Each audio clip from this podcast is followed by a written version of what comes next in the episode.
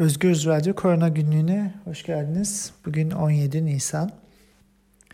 Türkiye'de dün 4801 yeni vaka açıklandı. Ve 125 kişi yaşamını yitirdi Covid-19'a bağlı olarak. Toplamda vaka sayısı 74.193, toplam ölümlerde 1643 oldu. E, dünkü yeni vaka sayılarına bakıldığında dünyada 3. sıraya yerleşti Türkiye. Amerika'daki 29 bin, Fransa'daki 17 bin vakanın ardından Türkiye 4800 vakayla 3. sırada. Bu bize çok net gösteriyor ki Türkiye'de e, enfeksiyon artıyor, salgın yayılıyor. Aslında en baştan beri söylediğimiz gibi bunda çok şaşılacak bir durum yok. Çünkü gerekli tedbirler alınmıyor. Sosyal mesafe azaltılmıyor. İnsanlar sokaklarda e, devam ediyorlar yaşamlarına. E, genel bir karantina ortaya konmadı ve hiçbir şekilde bilimsel veriler takip edilmiyor. Bu artışın devam edeceğini öngörmek zor değil. Türk Tabipler Birliği'nin ve bilim insanlarının söylediği zaten e, ülkedeki genel tabloyu anlayabilecek bir şekilde veri analizinin de yapılamadığı aslında kısaca ülkenin bu enfeksiyonda bu pandemide nereye gittiğini bilmiyoruz. Bir yandan da çok pembe tablolar çiziliyor. E, böyle bir e, algı da yaratılmaya çalışılıyor. Birçok bir kişi tarafından zaten bakan iki gün önce salgını kontrol altına aldık demişti, alıyoruz demişti. Bunun doğru olmadığı net. Ee, bunun yanında bugün e, birçok WhatsApp grubunda ve sosyal medyada e, birçok hastanın iyileştiğini, Türkiye'nin yeni bir özel bir tedavi bulmuş olabileceğini, Türkiye'nin büyük bir başarısı olduğunu, bununla ilgili akademik çalışmalar ve makaleler yazıldığını ve dünyayla da paylaşılacağını söyleyen mesajlar ortaya çıktı. Umarız böyledir. Ee, umarız e, gerçekten çok değişik bir metot bulunmuştur ve Türkiye'de e, şu anda yaklaşık 65.461 e, tam rakam olarak vaka var, aktif vaka ve bu vakaların çoğunluğu umarız tedavi edilir. Fakat burada sıkıntı şu, genel bir e, pembe tablo çizme durumu ortada. Fakat tabloya baktığımızda gerçekten bu böyle değil. E, bunun yanında tabii e, maalesef e, bilimde her zaman olduğu gibi umut tacirliği de e, ön plana çıkmış durumda. Birkaç gündür e, bir araştırmacı Türkiye'den bir ilaç üzerinde çalıştığını bu ilacın çok etkili olduğunu, sabah akşam çalıştıklarını ve 23 Nisan'da bu ilacı duyuracaklarını e, belirtmişti. Önceden beri sosyal medyada bunu paylaşıyor ve bunun e, aslında halkla ilişkiler kısmını yapmaya çalışıyordu.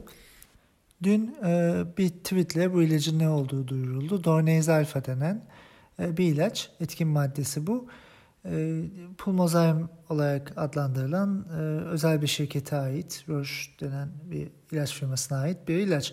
Kistik fibroz denen çocuklarda görülen genetik bir hastalığı tedavi için kullanılıyor. E, uzun süredir piyasalarda zaten var. Atılan tweette e, işte bu ilacın e, laboratuvar deneylerinde çok etkili olduğu ortaya konuyor. Ee, ve e, bu nedenle insanların hayatını kurtarabilir deniyor.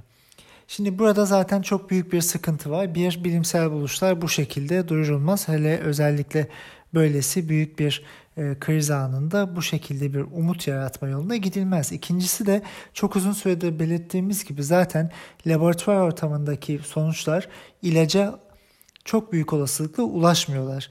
Bu yüzden e, aşamalarını belirtmiştik ilaç üretim aşamalarını, keşif aşaması, klinik öncesi hayvan deneyleri ve sonra klinik çalışmalar ve klinik çalışmaların birçok aşaması.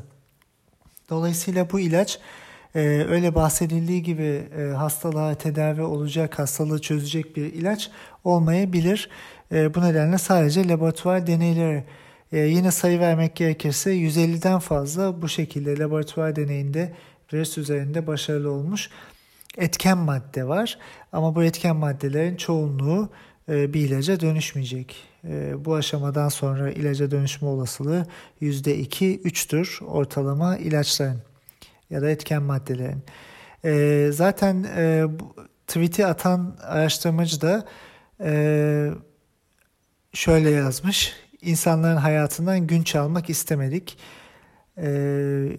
Bu gerçekten bilim etiğine sığmayan bir cümle. A- ayrıca acilen bu e, Dorneis alfa e, etken maddesi hastaların tedavisinde klinik testlere alınmalı e, diye bir not düşmüş.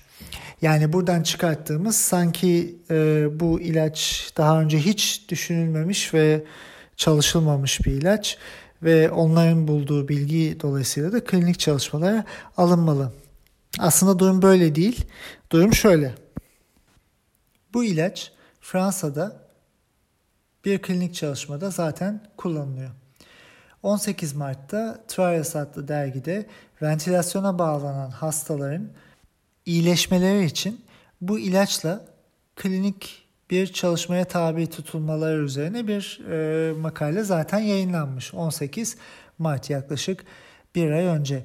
Onun dışında e, Estonya'da e, bu ilacın bulunması için e, bakanlık e, Estonya'da Sağlık Bakanlığı birkaç çalışma yapmış e, ve e, yurt dışına gönderilmesi ya da ihraç edilmesinin önüne geçilmiş.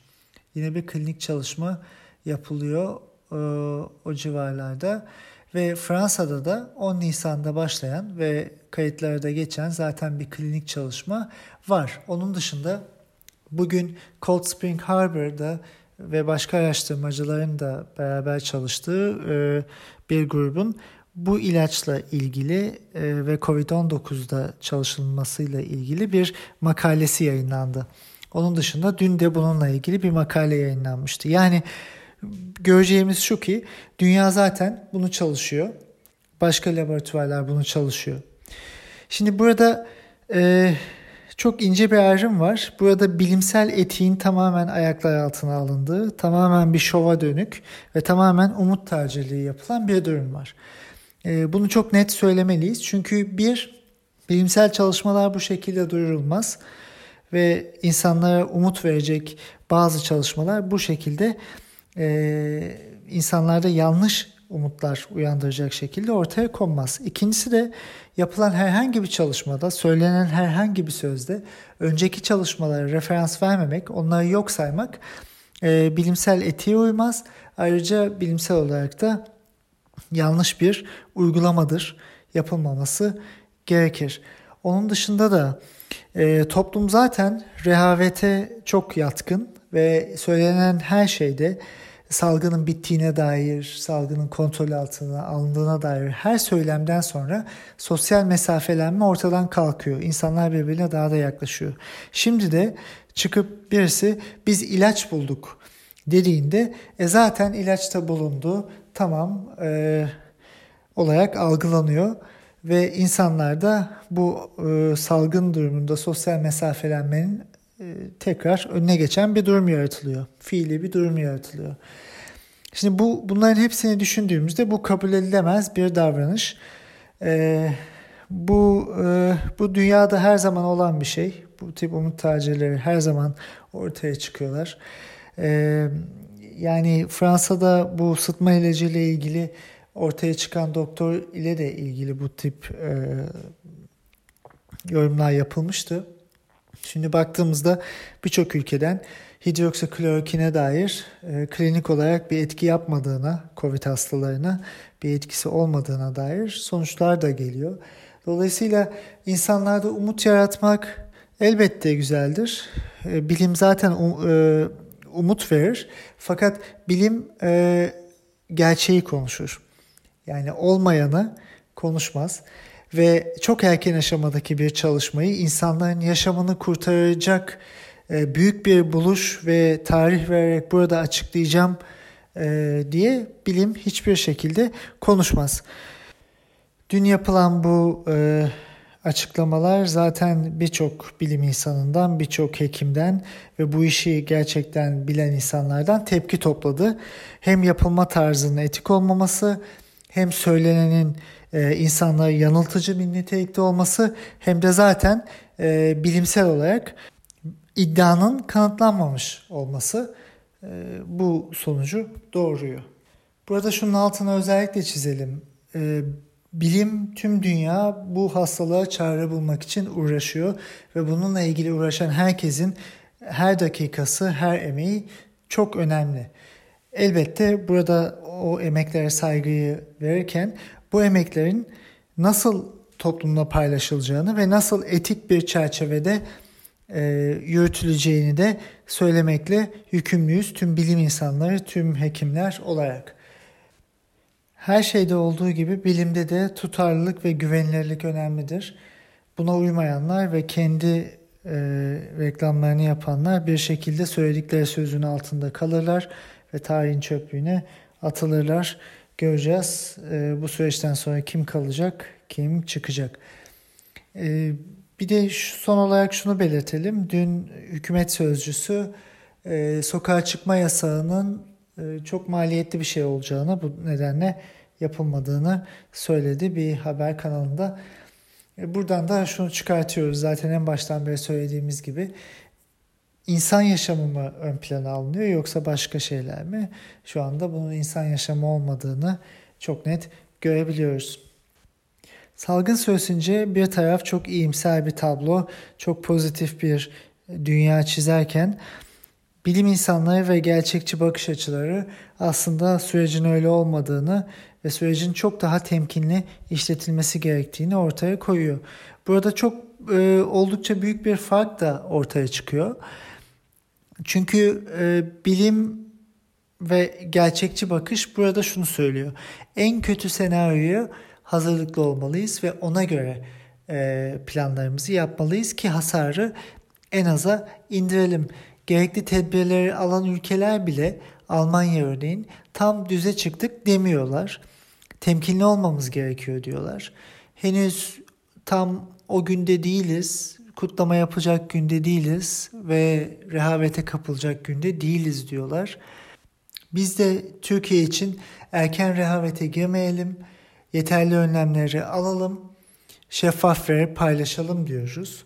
Ee, bunlar bir muhalefet, bir e, eleştiri, bir negatiflik olarak alınmamalı. Bu bir gerçeklik olarak alınmalı ve bu gerçeklik üzerinden ne yapılması gerektiğini bilim insanları dünyayla, insanlarla paylaşmak sorumluluğuna sahiptirler.